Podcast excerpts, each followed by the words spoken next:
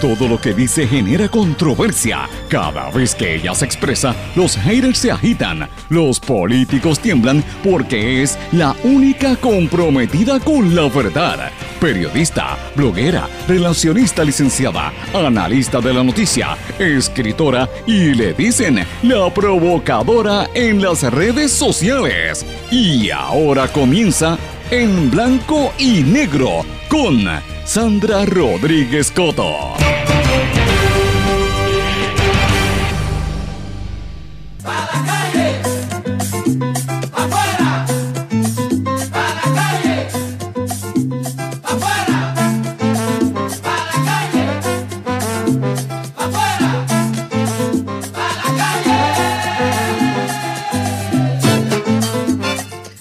Bienvenidos a su programa En Blanco y Negro con Sandra. No, no se equivocaron. Este es En Blanco y Negro con Sandra. Hoy es martes 2 de abril de 2019.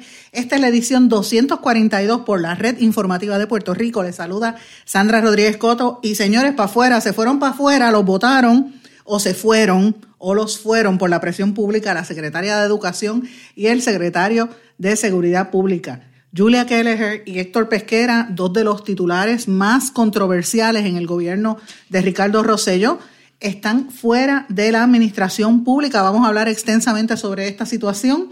Eran los dos secretarios señalados por sus problemas consistentes en diferentes áreas.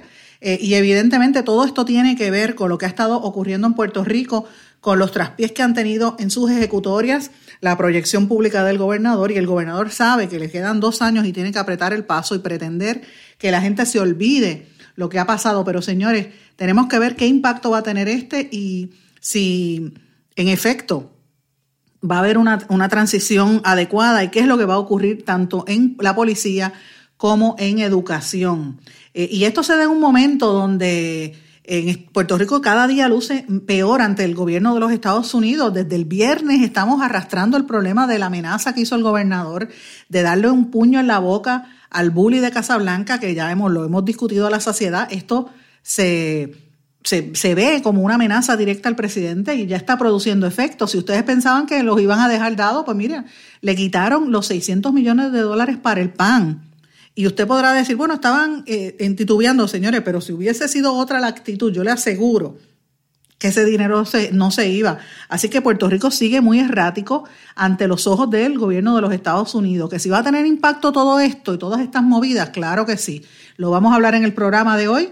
Además, tenemos una información de unas encuestas que están favoreciendo un candidato abiertamente homosexual, gay, para la presidencia de los Estados Unidos. Y en Venezuela, señores, por desgracia sigue la tensión en esa área. Ahora están sin agua y sin luz en Caracas. Vamos a hablar de esos temas, pero ciertamente comencé el programa con la música porque eh, evidentemente se fueron para afuera, como dicen, para la calle, pero no, no del todo, porque eh, la secretaria de Educación, Julia Kelleher, no se va del todo. Ustedes recordarán que en el caso de Julia Kelleher, eh, ella aparte de ser secretaria, ella era contratista, tiene un contrato, se gana 250 mil dólares al año y el contrato es a través de la Autoridad de Asesoría Financiera y Agencia Fiscal de Puerto Rico, pero obviamente en el caso de ella, pues ella eh, se va a mantener en un puesto de asesora dentro del departamento eh, y, de asesora incluso de fortaleza para la transformación. Kelleher es una figura bien controversial que ha estado abrumada por las controversias que desde que empezó en el mandato con su salario, con el tipo de contratación que tenía, los diferenciales, el cierre de 400 escuelas, los choques consistentes con todas las organizaciones magisteriales, el contrato de tus valores cuentan, ustedes recordarán, el tema de educación especial y lo mal que ha estado manejando esa situación, y las compras en el área de comedores escolares, entre otras. O sea, eh, todavía hay una serie de dificultades con ella que la gente no la puede, no lo puede olvidar jamás. Eh, particularmente este proceso tan atropellado. Recordemos que ella fue la que, bajo su dirección, se regaló prácticamente por un peso una escuela de Carolina a la familia, al, pastor Font, a la escuela de Font, que ustedes saben que le pasaron por encima y pintaron una, un mural de un artista puertorriqueño. Han cerrado un montón de escuelas en las distintas comunidades que nosotros los estamos denunciando aquí. Lleva más de un mes tratando en un proceso donde supuestamente le van a regalar una escuela a la locutora Deddy Romero. Ella impuso el proceso de las escuelas charter, metió a estudiantes en vagones que, que cuestan, nos cuestan a nosotros miles de dólares diarios, pero según la información que ha trascendido, Kelleher no se va a alejar del todo. Ella va a estar eh, con una posición de asesora en Fortaleza prácticamente de asesora, el, puesto que es como una, la, primera oficial de transformación e innovación en educación. En otras palabras, ella va a seguir tras bastidores empujando la privatización y empujando el proceso educativo. Habrá que ver la revisión curricular y qué es lo que le van a enseñar a estos niños, porque también tenemos que recordar que bajo ella se impuso un proceso para eliminar eh, clases y eliminar eh, libros de la literatura y de la, y de la enseñanza para que los niños no sepan la historia de Puerto Rico. Y si tú no sabes de dónde vienes, es más fácil manipularte eh, y no vas a saber hacia dónde vas. Ese es parte del problema que ha habido en esta señora. Desde que Julia Keller fue nombrada fue, fue problemática. Cuando ella comenzó en la dirección del departamento, ella tenía asignada por Fortaleza a una de las más cercanas colaboradoras de Carlos Bermúdez, la amiga Yolanda Rosalí, que fue la oficial de prensa o directora de comunicaciones, eh, no recuerdo eh, el, el puesto preciso, pero sí estaba de la mano con la secretaria. Y Yolanda es una periodista de muchos años del área de espectáculos y productora de televisión. Y a veces uno podría pensar que a Kelleher la sobrespusieron como si fuese un personality.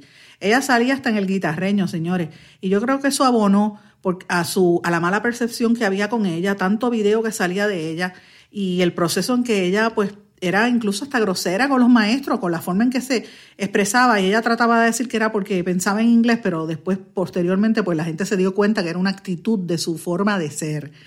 No fue hasta que sacaron a esa persona de comunicaciones y trajeron al amigo Alex eh, Ramos, Alexis Ramos, que por años, Alex Ramos, yo le digo Alexis porque lo conozco desde los 14 años, Alexis era el, portavoz de secretario de prensa del ex alcalde de Guaynabo, Héctor O'Neill, y del ex gobernador Luis Fortuño.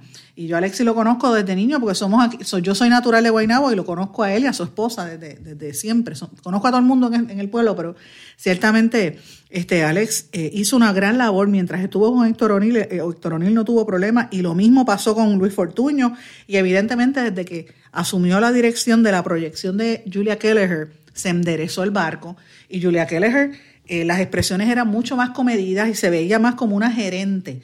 Eh, así que a pesar de los, del caos que tenía, pues obviamente eh, las comparecencias eran mucho mejor e incluso en estos días recientes ella había estado anunciando la petición de 1.200 millones de dólares adicionales y, de, y, también una cantidad de, fondos adicionales para darle en el presupuesto al Departamento de Educación para adiestrar a los maestros. Así que la, proyección de Julia Kelleher había estado mejorando. Eh, y obviamente eh, ella, Julia Kelleher, como ella había dicho desde el principio, ella venía aquí a ejecutar. Eh, esa fue la palabra que utilizó en su inglés, ¿verdad? Ella decía, yo soy muy buena cuando hay un caos. Cuando hay algo retante, tú me insertas ahí, yo puedo rápido actuar. Pero ahora lo que tenemos es necesidad de implementar porque todo lo que se iba a cambiar se cambió. ¿Qué más me queda? Pues no veo ahora otra cosa que tenga que rediseñar. Lo único que hace falta es implementar y hace falta otro tipo de líder. Eso dijo Julia Kelleher. Así que para que ustedes vean la, la situación, ella provocó este caos, ella provocó gran parte de la, del desasosiego que hay entre muchas comunidades en todo Puerto Rico. Ustedes saben que este espacio, desde que empezamos este programa, el tema de educación ha sido como que la bandera de este programa, precisamente por la importancia que reviste el proteger el sistema educativo público y privado, porque nuestros niños necesitan estar educados para poder echar este país hacia adelante. Sobre sus hombros va a estar el levantar a Puerto Rico. Y si no tienen un buen sistema educativo y no están en buenas escuelas o están sufriendo metidos en salones así, en, en vagones, o que tienen que caminar largas distancias como le ha pasado y para, le han cerrado su escuela para meterlos hacinados a otras escuelas, señores. Pues evidentemente yo creo que poco pasó para el nivel de caos de lo que estaba haciendo la secretaria. Yo soy la primera en reconocer que Puerto Rico ha bajado la población y por lo tanto, al haber menos gente, tiene que haber menos, menos escuelas y tiene que haber un, proceso de ir... Eh, de attrition, ¿verdad? De ir eliminando, bajando un poco la cantidad, pero una cosa es esa y una cosa es hacerlo de una manera totalmente a la, a la trágala, como evidentemente hizo esta señora. Eh, y yo creo que le hizo mucho daño al gobernador Ricardo Rosselló en todo este proceso. Eh, y Ricardo Rosselló tiene que reconocerlo porque, eh, y la gente no va a olvidar este proceso de los cierres de escuelas y la negativa. De hecho, tan fuerte fue que el día antes, el lunes y el domingo, las organizaciones de educación especial estaban haciendo unas denuncias específicas por la forma en que se estaban eliminando beneficios y, derechos que tienen los estudiantes. Así es que es, terrible lo que se está viendo en Puerto Rico. Eh, ciertamente eh, es una cosa terrible, pero eso es, eso es hablando en cuanto a Julia Kelleher. Vamos a hablar ahora del otro funcionario, Héctor Pesquera. Héctor Pesquera, como ustedes saben, comenzó como superintendente de la policía. Este es el segundo turno al bate que él había tenido. Pesquera eh, dice que se va el 30 de marzo, que por razones familiares, Pesquera también se ganaba un, una gran cantidad de dinero por, por el trabajo que hacía. Y usted sabe que supuestamente ya hay un sustituto para Pesquera pero el paso de, Pesquera por el gobierno ha sido sumamente controversial. Los cuestionamientos más severos que ha habido hacia Pesquera ha sido obviamente en el, en el andamiaje del Departamento de Seguridad y su ineptitud, incompetencia y su negligencia criminal. Oiga lo que estoy diciendo, negligencia criminal, porque las muertes que pasaron en este país se tienen que atribuir directamente a Pesquera. Y Pesquera tiene que cumplir. Pesquera tiene que rendir cuentas, porque las muertes directamente del huracán, y aquí murieron 3.000 personas según esa estadística, yo creo que son más, se pueden señalar directamente a la negligencia de Pesquera. Yo no digo que los mató, pero indirectamente sí fue permisivo, permitió que surgieran esto porque asumió el control de un, de un sistema de emergencia sin tener la capacidad de hacerlo, desarticuló todo el manejo de emergencia. Ustedes saben que en este espacio lo hemos denunciado desde el principio. Luego, ustedes saben toda la situación que todavía están viviendo con la acumulación de cientos de cadáveres en el Instituto de Ciencias Forenses. Eh, usted sabe también la manera en que él se dirigió hacia los bomberos, el cuerpo de bomberos. Usted sabe también, usted que me está escuchando, toda la dificultad que ha habido con la, el tema de los helicópteros de Fura, cómo se usaban como si fueran helicópteros para viajes personales y viajes de placer del gobernador y de la primera dama. Eh, ustedes saben también lo que él hizo con el sistema de, emergencia 911, que desarticuló esa agencia. Y más que nada, ustedes saben lo que está pasando la policía de Puerto Rico, que lo llevamos diciendo aquí hace mucho tiempo, cómo se ha desarticulado la fuerza policial, cómo los policías están totalmente de brazos caídos y se siguen yendo precisamente por la actitud de Héctor Pesquera.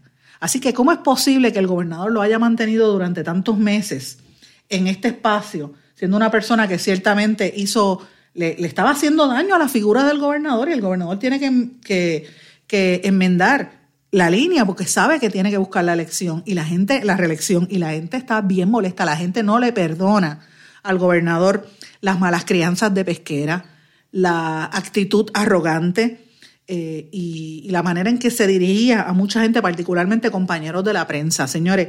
Y yo creo que a veces la prensa hace unas preguntas que se pasa de la raya. Yo, estoy, yo soy la primera en admitirlo. Pero a mí, una persona se atreve a dirigirse de esa, de esa forma cuando uno le hace una pregunta con seriedad y yo lo pongo en su número. A mí ningún político se atrevió jamás a hacerme, y se atreve jamás a hacerme una cosa así. Jamás, porque yo no se lo puedo permitir. ¿Cómo es posible que Pesquera fuese tan grosero con la gente cuando la, la, gente lo que estaba sencillamente era preguntando cosas importantes? Y a mí jamás se me va a olvidar. De hecho, yo escribí hasta un libro de ese tema que lo pueden buscar, Bitácora de una transmisión radial, precisamente por el dolor que sufrió tanta gente en este país, de ver a sus familiares muertos. Y uno iba y buscaba información y Pesquera dándose buena vida allí en el COE, cogiendo aire acondicionado mientras los policías estaban pasándolas muy mal. Después no le quisieron pagar las horas extra y la gente muriéndose. Y no había quien manejara la emergencia y votó al que estaba allí, Abner Gómez, y bueno, sacó a, todo el mundo de manejo de emergencia. Es un, es un, caos lo que tenía en ese departamento que no se debió haber unido, no se debió haber fusionado en, una, en un departamento sombrilla y que encima está bajo la monitoría federal del juez El Pi, que yo sé que el juez El Pi escucha este programa, y el monitor federal Arnaldo Claudio también que posiblemente sea uno de los que esté ahí mirando lo que está pasando con Pesquera. Eh, y evidentemente él, como les digo, Pesquera supuestamente se va a quedar hasta el día 30 de abril, pero evidentemente es una situación que está difícil. Él dice que tiene sentimientos encontrados, que quería quedarse, pero que está feliz porque va a estar con su familia, pero reconoció que tuvo muchas controversias que lo rodearon constantemente. Eh, él dice que en las declaraciones que hizo públicamente, él dijo que hubiese podido, que él, trató, pero que no podía hacer más nada. Eh, y evidentemente estas razones personales a mí me suenan a que se, tiene, se tenía que ir. Yo creo que ya era muy tarde eh, y el gobernador tuvo que sumar y restar. Y ustedes recordarán que el gobernador había pedido la renuncia de muchos de sus ayudantes. Ya era hora de que lo hiciera, señores. Así que, ¿qué va a pasar con pesquera? ¿Qué va a pasar con, con educación? Vamos a ver esa transición en las próximas semanas y meses. Pero ciertamente Puerto Rico se queda cojo. Y mientras tanto, ¿qué pasó con, la, con lo demás? Tú sabes, nos, nos quedamos en, la, en el mismo bote ¿Qué pasó? Que eh, van a rendir cuentas por las muertes, por la inacción, por la negligencia en el proceso de atender la, emergencia o sencillamente le van a dar las gracias para que se vaya.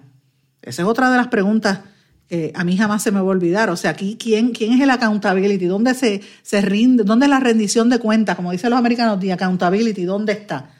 Porque en el proceso del huracán Alguien tiene que rendir cuentas aquí y no las han querido rendir para que la gente, todo el mundo se olvide. Esas razones personales a mí me, me parece que es algo totalmente fuera de la norma. Así que, señores, se fueron dos de los más controversiales de este gobierno y vienen más. Hay información de que hay unas investigaciones federales en curso. Vamos a estar muy atentos a esta situación porque ciertamente eh, no, es una, no es una situación tan común que dos jefes de un gobierno tan fuertes eh, como era Julia Kelleher, secretaria de Educación, y como era pesquera, que el gobernador se iba a brazo partido defendiéndolo, aún en los momentos más difíciles, que se vayan así como si nada el primero de abril, pues mira, es una situación bastante, bastante terrible. De hecho, ayer era un chiste porque la gente pensaba que era, este, no sé, si era un chiste porque era el día de April Fools, el día de tomar el pelo de la gente. Uno no sabía si de verdad se había ido o no se había ido, pero ciertamente en las redes sociales fue, todo el mundo estaba mirando, y obviamente Julia Kelleher, en el caso de educación, ella vino a hacer el, dirty work, ella vino a hacer el, el, sucio, el trabajo sucio, como dicen, y lo logró. Eso era lo que ella quería hacer desde el principio. Así que, señores, eso es parte de lo que tenemos que estar mirando de lo que pasó allí. ¿Qué va a pasar en el departamento? ¿Cómo queda todo el caos después de todo ese proceso de ella allí en, educación? Pues mira, esas son cosas que todavía no sabemos qué va a pasar. Eh, usted va en las próximas semanas y meses ver qué va a ocurrir ahí ahora para el próximo año académico, qué es lo que va a pasar en educación. Pero por otra parte, señores, no podemos alejarnos del todo porque también hay otras circunstancias este, importantes en la policía. El primero de mayo está a la vuelta de la esquina ustedes recordarán que los últimos dos primeros de mayo ha habido incidentes precisamente por, por la situación, ¿verdad? Por la situación de, de, cómo se atacaron a la gente, cómo fue que hubo agresiones hacia la gente y todo ese tipo de cosas, pues tenemos que mirar qué va a pasar ahora bajo la nueva incumbencia que no es pesquera qué es lo que va a estar sucediendo ahí. Señores, y yo tengo una información adicional que voy a estar, eh, quiero adelantar algo hoy en este programa. Eh, no lo voy a tocar porque no, no voy a tener el tiempo completo, pero quiero adelantar de un caso que yo he estado mirando con mucho detenimiento, señores. Es el caso de una, una mujer, un grupo de personas, una persona que radicó una querella contra la jueza contra la, jueza Gina Méndez, quien es la esposa de la presidenta del Tribunal Supremo, para que se inhibiera en un caso y Gina Méndez no se inhibió. Y ella está pidiendo que, por favor, este, se, ¿verdad? Se, se, inhibiera. Ella refirió este caso a, la administración de tribunales y la administración de tribunales prácticamente le, le pasó el rolo también Así que vamos a estar pendientes a este caso. Yo estoy mirándolo con detenimiento. Hay un conflicto, a mi juicio, un conflicto bien serio de interés, porque tú tienes a una jueza presidenta y a su esposa en una posición subalterna. Es como, imagínate, aquí el otro día hubo una polémica grandísima porque el presidente de la Cámara, ustedes recordarán, Johnny Méndez, dijo que no tenía, no sabía si era su sobrino, si lo, quien, lo que fuera, y, y le estaba pagando un montón de dólares en horas extra y toda la controversia que se citó, él decía que no, era, que no sabía después dijo que sí, que era su sobrino, etcétera. Y señores, al final de cuentas, ustedes vieron que este, ahí, había un conflicto. Imagínense si él, y eso fue una cosa de, la, de las horas extra, imagínense en el caso de una jueza que tiene que tomar decisiones en casos judiciales, algo bien, bien serio. Y yo llevo bastantes eh, meses y años, los que me siguen saben que yo lo he estado denunciando hace bastante tiempo. Esta es una queja específica que se hizo contra la, contra la jueza Gina Méndez. Yo he escrito esta columna sobre eso que yo la llamo la reina consorte, porque imagínate que el gobernador Roselló venga ahora y nombre a, su esposa como secretaria de Asuntos Públicos o secretaria de Educación. Aquí se caería el país, sería una controversia extraordinaria. Entonces, ¿cómo es posible que se permita que en el Tribunal Supremo la, jueza presidenta tenga a su esposa o su compañera como subalterna? Esas son las cosas que uno no logra entender. Y hubo una queja y Steidel, el juez, no lo reconsideró, el, administrador. Así que voy, estoy pendiente de ese caso. El eh, de hecho, eh, resolvió en negativa a esa, a esa reconsideración. Voy a estar atento y voy a, dar a conocer este caso más adelante, así es para, para que sepan que estoy pendiente también, también al, sistema judicial, que están pasando unas cosas allí y no podemos dejar pasarlas eh, desapercibidas. El tema de los 600 millones en el PAN que no avanzaron en el, en, el, en el Senado, ese es un tema importante que no podemos dejarlo pasar también, señores. Y no es porque no es únicamente porque eso estaba tambaleándose, tiene que ver también con la actitud del gobernador, de, la amenaza del puño al, presidente de los Estados Unidos, porque eso está corriendo en Washington según varias fuentes. La Junta de Control Fiscal autorizó al gobierno a utilizar un 5% de los fondos restringidos eh, después que cumplan con el plan fiscal certificado, que eso es una buena noticia. Y el gobernador eh, ha dicho que insiste en que todavía está buscando una reunión con el presidente Donald Trump eh, para tratar de paliar las situaciones, señores. Pero, importante, eh, mientras nosotros estamos hablando de todas estas situaciones, el ciudadano promedio sufre. Por ejemplo, el que tiene que ir al Departamento de Educación y le ponen una escuela bien lejos, al que la policía no lo, no lo atiende en este, en este caos que hay de criminalidad, eh, que dieron a conocer unas estadísticas que bajó la criminalidad, pero miren, en la realidad es diferente. Y miren lo que está pasando en Utuado, para que ustedes vean hasta dónde llega este, el, parte del problema de lo que estamos viviendo. Sin servicio de emergencia nocturna, los ciudadanos del pueblo de Utuado. Y obviamente esto ha, esto ha trascendido en los compañeros de Éxitos 1530 y también, el que es la emisora allá en Utuado, y también del periódico Jornada Puerto Rico. Pero para que ustedes tengan una idea, esto puede pasar en cualquier área de la isla. La, la compañía Metropavia Health System eliminó el tercer turno de la sala de emergencias del Hospital Metropolitano de la Montaña. O sea, que si usted se enferma de madrugada y vive en Jayuya o vive en una montaña allá arriba bien trepado en, en, Utuado, se fastidió. O baja a Arecibo o se tiene que ir al área metropolitana o tiene que esperar o se muere porque es así, le da un ataque al corazón, se fastidió.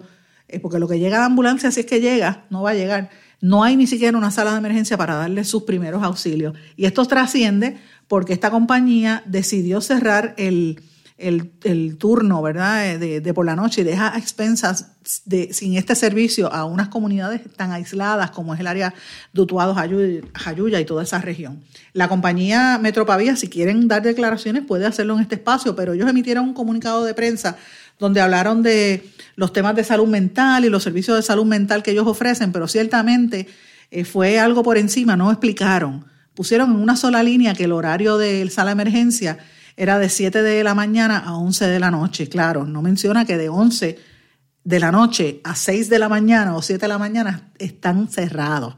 En otras palabras, señores, para que ustedes vean cómo es que se impacta el ciudadano promedio con todas estas decisiones del gobierno que afectan a la economía del país. Así que quise mencionar algunas noticias porque no podemos olvidar de otras cosas importantes que están pasando ahora mismo en Puerto Rico. Vamos a una pausa y regresamos enseguida. No se retiren, el análisis y la controversia continúa en breve, en blanco y negro, con Sandra Rodríguez Coto.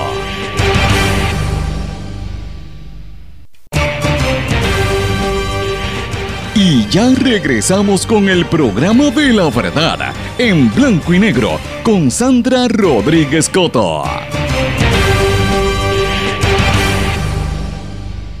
De regreso en blanco y negro con Sandra. Señores, hay muchas noticias que están ocurriendo relacionadas a los anuncios del gobernador y es importante que estemos atentos porque evidentemente el gobernador tiene que empezar a, moverse y a, y a, mover el país porque viene la reelección, así que tiene que verse como que está trayendo cosas nuevas. Ayer se anunció que va a llevar ante la legislatura un proyecto que permitiría las apuestas por Internet en Puerto Rico. Supuestamente se hizo un estudio donde dice que podrían llegarse al fisco entre 44 y 66 millones de dólares por apuestas por Internet, específicamente a, los juegos y a los deportes por internet, uno ve juegos de baloncesto y otro, otro tipo de cosas, ¿verdad? Eh, y obviamente pues ha habido una, un caso eh, a raíz de un caso que se dio en los Estados Unidos en el Tribunal Supremo, el caso federal entre Murphy y la NAACP, que se decidió en el 2018, pues eh, obviamente permite que se vean estas apuestas siguiendo ciertos eh, deportes y esto beneficiaría incluso al negocio de los gallos. Eso lo ven como una posibilidad para reaccionar un poco al, al, problema que tienen con los gallos, ¿verdad? Después de que se prohibieron las peleas de gallos en Puerto Rico. Así que esto es importante. Y lo otro importante que también anunció el gobernador ayer, eh, y me parece importante que escuchemos la, lo que él dijo, fue la inauguración del proyecto de control de inundaciones en el río La Plata. Incluye Dorado, pero también incluye toda esa zona. Y esto es importante después del paso del huracán y, y aquella lluvias tan incesantes que hubo a principios de este año, es importante que, empiecen esos trabajos para que se evite las inundaciones, que fue gran parte del problema que nosotros experimentamos aquí, fue debido a las inundaciones. Así que escuchemos parte de lo que anunció el señor gobernador. Hoy es de el control de inundaciones del río eh, La Plata. Es un proyecto enorme eh, sobre 500 millones de dólares en papel, pero verdaderamente estamos hablando que a largo plazo que puede rebasar los 700, 750 millones eh, de dólares. Eh, como le establecí, esto emana del Bipartisan Budget Act que la comisionada ayudó a, adelantar eh, en el Congreso, asignaban recursos a distintos estados y dentro de eso también se le asignaron 15 mil millones de dólares al cuerpo de, ingenieros para distintos proyectos. De esos 15 mil millones de dólares, Puerto Rico entonces tiene acceso a cerca de 2.5 eh, billones de dólares y entonces eh, para este proyecto se han asignado ya eh, cerca de 500 millones de dólares. Importante que, que, sepan el impacto que esto tiene para toda nuestra región. Es algo que se ha estado hablando por muchísimo tiempo. Estamos hablando que esto impacta a 165 mil habitantes en todos los municipios eh, que, hemos, eh, que hemos llevado a cabo. Es un proyecto a largo plazo y lo que estamos presentando hoy aquí es la primera piedra de la primera fase. Eh, de esos 500 millones de dólares se están hablando de los primeros 17.3 millones de dólares que se van a estar encaminando para hacer los cambios iniciales, pero para lograr nuestro objetivo. Este tipo de proyecto a veces se pateaba para otro momento pero llegó el momento de tomar acción y de asegurarnos que eh, tanto nuestros ciudadanos estén en una posición eh, eh, positiva y fuera de la vulnerabilidad y de la misma forma proteger a nuestro medio ambiente y hacer los arreglos de mitigación que, que tengamos que hacer. la expectativa es que con esto también se van a crear muchos empleos. estimamos que se van a crear mil empleos directos e indirectos con, con esta iniciativa y la duración de este proceso, como les dije, que toma tiempo eh, de esta fase, es eh, dos años y diez meses. Dos años y diez meses para la duración de esta fase. Ya el cuerpo de ingenieros espera para el 2021 empezar la adjudicación de otros eh, contratos que van a culminar las próximas fases de este, de este proyecto. Y de nuevo, pero lo bueno es que ya se está comenzando gracias al esfuerzo de este liderato, eh, podemos ver que eh, las mejoras en la canalización por 7 millas lineales se van a estar llevando a cabo. Eh, la construcción del dique de 7.6 millas también se van a estar trabajando. la protección de la base de tres puentes que son importantísimos eh, se va a estar invirtiendo en ello y en particular va a haber el reemplazo del puente de la PR2. Esto, o sea que todo esto se va a estar llevando a cabo. Y se van a añadir dos, dos componentes bien importantes. Número uno, la construcción de áreas recreativas, esto importante para nuestras comunidades y para maximizar este espacio. Y número dos, la mitigación del hábitat, importante para la protección de nuestro medio ambiente y esfuerzo que yo sé la, eh, la secretaria ha llevado a cabo a, cabalidad. De nuevo, eh, agradecido de que estos recursos puedan llegar aquí, de que podamos comenzar este proyecto eh, que eh, ¿verdad? tanto hacía falta y por tantos años se había estado hablando, pero que por fin se aterriza. Eh, agradecido del compromiso de la secretaria, el cuerpo de ingenieros, de nuestro equipo de trabajo, pero sobre todo agradecido por el compromiso y la batalla que ha dado nuestra comisionada residente en Washington.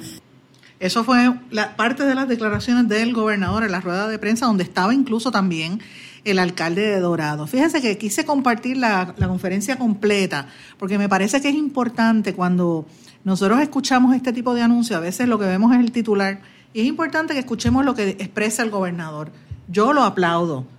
Fíjense que yo soy crítica bien fuerte de, de los políticos, no importa el que esté que si lo está haciendo mal hay que criticarlo, hay que señalarlo porque nos, nos, lleva de por medio a todos nosotros. Pero cuando es algo positivo hay que aplaudirlo. Yo pues entiendo que esto es algo bueno, es algo que se tenía que hacer y más que nada es sumamente importante que se esté haciendo ese trabajo de mitigación en toda esa región de Dorado, todos esos pueblos que tanto sufrieron eh, como consecuencia de las inundaciones. Yo espero que también lleguen el área de Levitán, el área de Bayamón, todas esas regiones y otras áreas de Puerto Rico que también se vieron sumamente impactadas, el área este, por ejemplo, eh, Loíza, Río Grande, toda esa área que fue también tan, eh, Canóbanas, bendito, que todavía están, no se acaban de levantar esas zonas, pues mira, que sean las próximas donde también se den este tipo de proyectos y usted tenga la certeza de que si esto se anuncia lo vamos a hacer en este espacio porque me parece que es algo bien, bien importante, señores. Pero también el gobierno ha querido empezar a proyectar otras noticias después del arresto del tipo este de las maras salvatruchas eh, y el miedo que hay a salir de noche por la situación de la criminalidad, anuncian que han disminuido los, delitos tipo 1, eh, pero en cuatro de las ocho regiones todavía tienen las estadísticas, se ven aumentos en otras incidencias, ¿verdad? En los primeros tres meses del año 2019, según el, la policía, las estadísticas preliminares sumaron a 7.340 querellas de lipos tipo 1 para una reducción de un casi un 13.52%, de una reducción de 1.148 comparado con el 2018. La estadística refleja una baja en el total de las querellas en cuatro de las ocho regiones que tienen las estadísticas tipo 1, que se reflejan aumentos en la incidencia. Tipo 1, pues mira, esto incluye el hurto de vehículos, para que tengan una idea, entre el primero de enero y el 31 de marzo aparecen 1.071 querellas de, carros hurtados. Eso es un aumento de, un, de 133 casos, casi un 14%, en las 13 áreas policiales en las que se divide Puerto Rico. En el área de Bayamón, que siempre es un área que, que esa región completa es la de mayor incidencia en el hurto de vehículos. Señores, 473 querellas. Eso es casi 142 eh, querellas adicionales comparadas a este mismo periodo del año pasado, un 42% por encima. Eh, hay que tener cuidado, o sea, no puede dejar el carro en la calle, lo lamento. Yo, yo digo, mire, en mi casa se filtra la marquesina y yo meto mi carro en la marquesina aunque se filtre ese chave porque no lo puedo dejar en la calle, me da miedo que me lo lleven, porque es el, el único vehículo que uno tiene. Pues mira, eh, hay que tener cuidado, si usted lo estaciona, que no se lo lleven, porque en esa región, en la región de Bayamón, mire eso, ha aumentado. En el área de la región de San Juan hay, con, hay un total de 353 vehículos hurtados. Esto también refleja un aumento de 23% comparado con el año 2018. En la región de Carolina, 65 vehículos hurtados, es una reducción, sin embargo, de 11, de 11 menos 11, es un menos 14%. En Caguas también ha habido una reducción de, un, de 51 eh, vehículos, eh, eso representa un 16% menos, en perdón, un 23% menos. En Ponce, sin embargo, también ha aumentado los hurtos de automóviles en un 57.14%. Las agresiones agravadas suman 854 entre el 1 de enero y el 31 de marzo. Eso es un aumento de casi un 10, casi un 11% comparado con el mismo periodo, o sea, 84 más que el año pasado. En San Juan Han habido 109 querellas de agresión agravada, que es un 22% de aumento. En Carolina, donde ha habido 101 querellas, el aumento es de una. En Bayamón, eh, por, lo, por lo menos ha habido una reducción, pero mínima, de solamente cuatro querellas. En el área de las violaciones, que esto es importante, ya van 47 violaciones. Estas son las que son reportadas, señores. Tengamos presente que siempre dicen que se reportan, eh, son eh, de dos a tres casos adicionales a los que, comparado a los que se reportan. Así que serían más o menos las cifras reales. Hay 47. Eso Señores, decía que esos 47 es un aumento, siendo el área de San Juan la de mayor incidencia de violaciones en Puerto Rico, con casi un 200% de aumento. Carolina también ha habido aumento, en Bayamón ha habido aumento. En el área de trata humana hay unas querellas en el área de Humacao, ¿ok? que no se habían registrado nada hasta, hasta ahora. Eh, también ha habido 154 asesinatos eh, una reducción de 40 según el reporte de la policía, dice que es un menos 20%, 20%. El área de Caguas es donde menos casos ha habido, o sea, no están matando, no están asesinando, gracias a Dios, comparado a la misma fecha el año anterior. Eh, sin embargo, pues obviamente todavía hay reducciones, pero en las otras áreas pues vemos un aumento. Ponce bajaron los asesinatos, eh, lo que sí aumentó fue, fueron los robos. Los robos en todo el país están en 530, así que es importante que estemos viendo esto. También ha habido eh, una reducción de escalamientos en las estadísticas de escalamiento según la policía de un menos 37%. Y las apropiaciones ilegales también han bajado en un 14.7%, un total de 3.645 apropiaciones ilegales. Me parece importantísimo que miremos estos, estos números y que lo comparemos con la realidad. A veces yo creo que es la percepción eh, distinta. La gente percibe que hay más inseguridad eh, y, mucha gente yo he visto que se aguanta de salir por las noches, pero todo depende.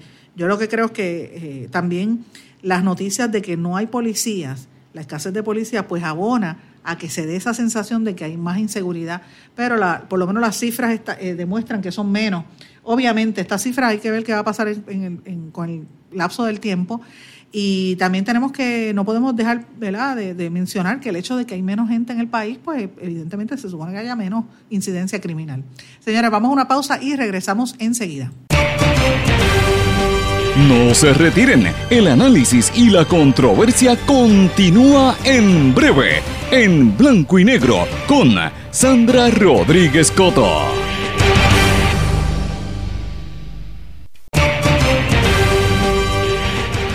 Ya regresamos con el programa de la verdad, en blanco y negro, con Sandra Rodríguez Coto.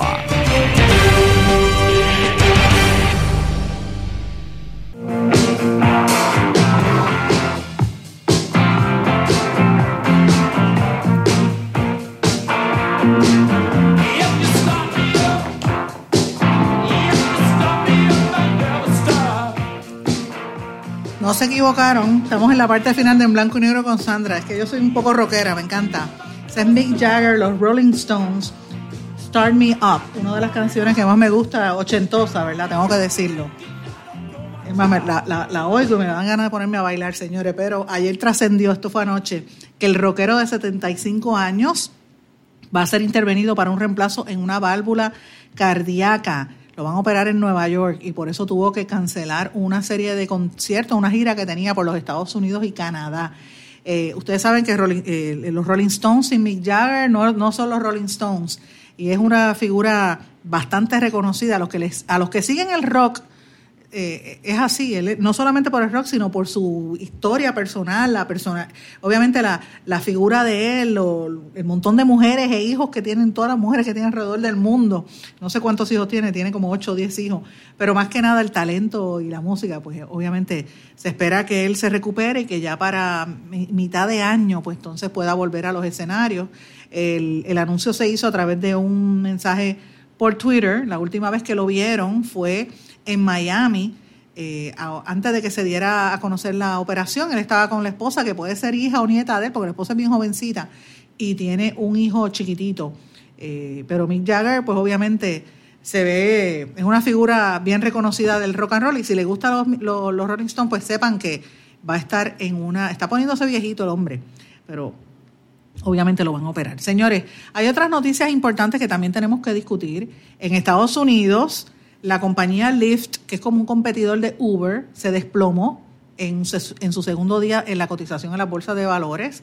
Tuvo un menos, eh, menos 11.83% en el cierre de las operaciones de la bolsa de valores y la mínima eh, entrada sería de 67 dólares por cada uno de los títulos. Así que no va para ningún lado el lift, o por lo menos en estos primeros días.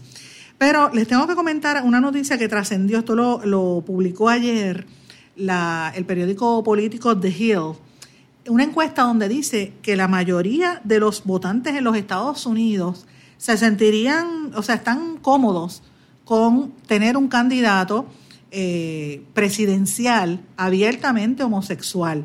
Me refiero al, mayor del ejército, ¿verdad? Pete Buttigieg, que es un, creo que es Buttigieg, así es que se, se pronuncia, me parece su apellido, quien él es este, gay, abiertamente lo dice, y él es una persona con una experiencia grande a nivel militar y a nivel político, un muchacho joven. Sin embargo, ya se está viendo como uno de los contendores este, favoritos de la, de la la, campaña que viene ahora por los demócratas, que están un montón de gente que ha salido ahí para buscar la presidencia de los Estados Unidos. Y esta es una encuesta que hizo The Wall Street Journal y NBC, que originalmente la publicaron o la realizaron durante el mes de marzo. Y dice que desde que empezó a surgir el nombre de él, pues ya la gente como que lo veía bien. Un 54%, un poco más de la mitad de los americanos, dicen que se sentirían cómodos con un gay o con una persona lesbiana que esté aspirando a la presidencia, no corriendo. Cada vez que dicen corriendo para la presidencia me dan ganas de, decirle, mira, estás diciendo un disparate. Pero una persona que esté aspirando a la presidencia, ¿verdad? O compitiendo por ese puesto. Un 14% dijo que estaría entusiasmado incluso por un candidato que fuese abiertamente homosexual o lesbiana. Esto representa un contraste bien, bien dramático con la encuesta que se hizo para el año 2006 cuando más del 50% de los americanos decían que tenían reservas y que se sentían altamente incómodos de que una persona con orientación sexual homosexual con orientación homosexual estuviese buscando la presidencia del país. Una combinado un 43% de los de los votantes americanos en una encuesta anterior habían dicho que se sentían entusiasmados también si, si corrían a principios de este año, si buscaban esa esa posición, debo decir. 75% de los electores norteamericanos menores de 35 años de edad dice que se sentirían cómodos con un candidato presidencial eh, gay. Eh, y esto pues compara con un 47% de la misma edad que había dicho eso en el año 2006. Eh, me parece interesante porque estamos viendo esto que este candidato que acaba de anunciarlo ayer, el, lunes, ¿verdad? Ayer, que iba a aspirar a la presidencia, ya ha por lo menos recaudado 7 millones de dólares en, en cuestión de nada. Eh, y, lo ven muy entusiasmado, lo ven, la gente lo está siguiendo. Habrá que ver al final qué va a pasar cuando llegue a los estados más tradicionales, pero evidentemente el mundo está cambiando eh, y Estados Unidos, pues hay otras, hay otras dinámicas allí. Vamos a ver qué va a pasar en los próximos meses. Señores, en, en la República Dominicana, dos noticias importantes. Un ex coronel del ejército dominicano se declaró culpable por narcotráfico aquí en Puerto Rico. Él había sido arrestado en el año 2017 por importar droga desde la República Dominicana. Me refiero al ex coronel del ejército dominicano, Rafael Bienvenido Collado Ureña, eh, que se declaró culpable en el Tribunal Federal acá en Atorrey por cargos de narcotráfico, enfrentaba los cargos de conspiración, importación y distribución de eh, sustancias controladas y se le radicó una alegación de confiscación por 84 mil dólares. Eh, ahí tiene otra, una coacusada también dominicana que solicitó declararse culpable. Eh, un agente del DEA había identificado a este coronel como un informante del, DEA que supuestamente había llegado a comprar 60 mil dólares, tenía 60 mil dólares para comprar 8 kilogramos de cocaína que después iba a ser enviada acá a Puerto Rico. Para que ustedes vean los lazos de la droga, por eso es importante mirar las noticias en la República Dominicana porque hay unos paralelismos importantes. Y traigo esto a colación porque mucha gente va a aprovechar ahora para Semana Santa para ir a Santo Domingo Ojo, hay que tener cuidado, vacúnese, vaya preparado, porque miren, en República Dominicana ya van más de 100 casos nuevos de dengue en una semana. reportaron 106 nuevos casos de dengue, lo que suma ya a 866, según la epidemióloga del Ministerio de Salud Pública Dominicana.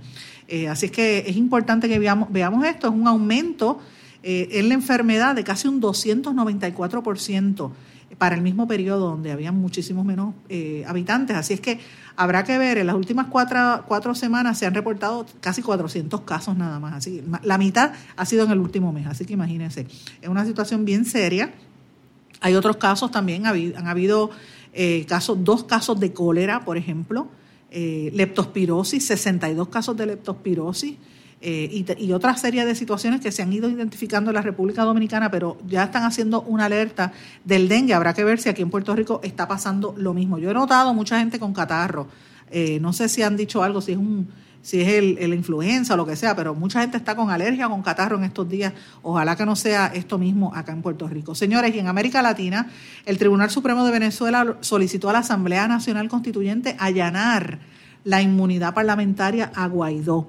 Eh, fueron ratificadas algunas medidas contra Guaidó, como la prohibición de que, fuera, de que pueda salir de Venezuela y que pueda grabar bienes y una multa de 200 unidades tributarias. Le siguen apretando el cuello eh, político a Guaidó eh, de parte del gobierno de Nicolás Maduro, que no, no ceja en este proceso. Y obviamente ustedes saben que ha habido mucha tensión porque ha habido unas reuniones del Grupo de Lima e incluso se reunieron con el vicepresidente de los Estados Unidos.